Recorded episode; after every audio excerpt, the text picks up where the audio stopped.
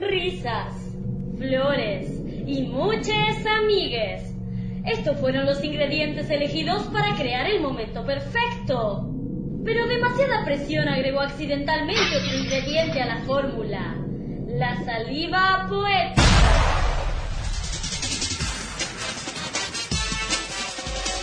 Vale más que sobre que no que falte. Un caracol segrega y una nube aspira.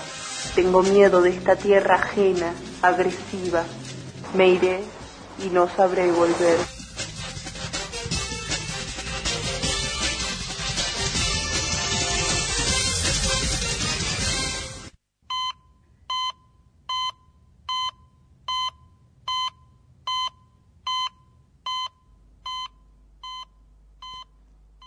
Frío.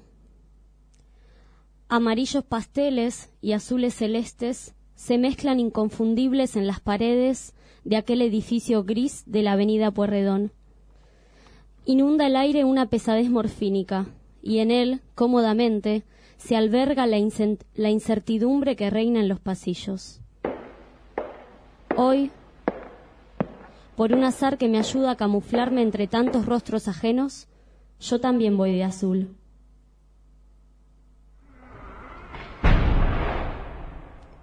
Cruzo por la puerta giratoria junto con todos los pensamientos de mi mente acumulados en mi garganta. Veo una lista negra sostenida por la mismísima parca. Digo mi apellido y me indican que suba. El piso 4 es el piso triste. En el 2 y en el 3 se bajan las mujeres poseedoras de rasgos usurpadores dejándonos a nosotros, los miserables, hundidos en el silencio de un ascensor con sabor amargo y miradas perdidas. Se oye una campana y la puerta se abre. Máquinas de café decoran los corredores e imantados a las paredes beige se disponen 20 o 30 silloncitos amarillos, lo suficientemente incómodos para mantenernos alertas, y lo suficientemente cómodos para optar sentarnos allí a esperar. Las palabras se repiten, como si chocaran contra espejos invisibles. Es un ir y venir de rostros que alguna vez vi.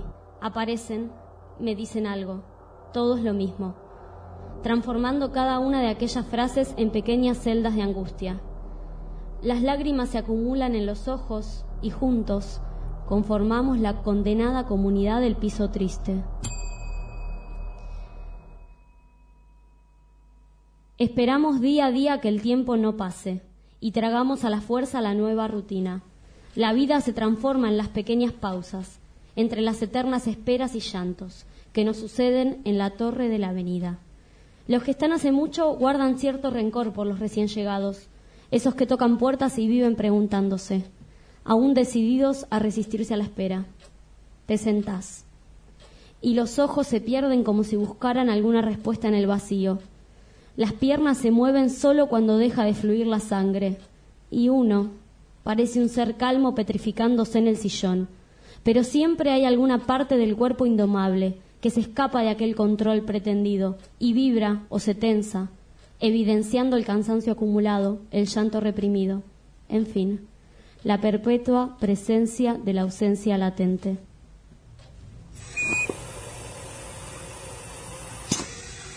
Porque en cada grupo de personas del piso 4 hay un ausente que grita desde algún lugar.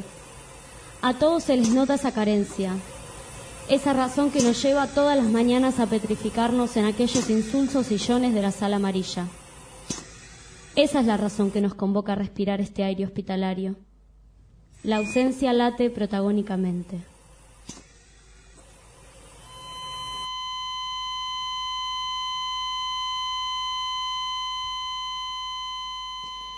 El 14 de febrero de 2015, el Día de los Enamorados, mi papá tuvo un ataque al corazón.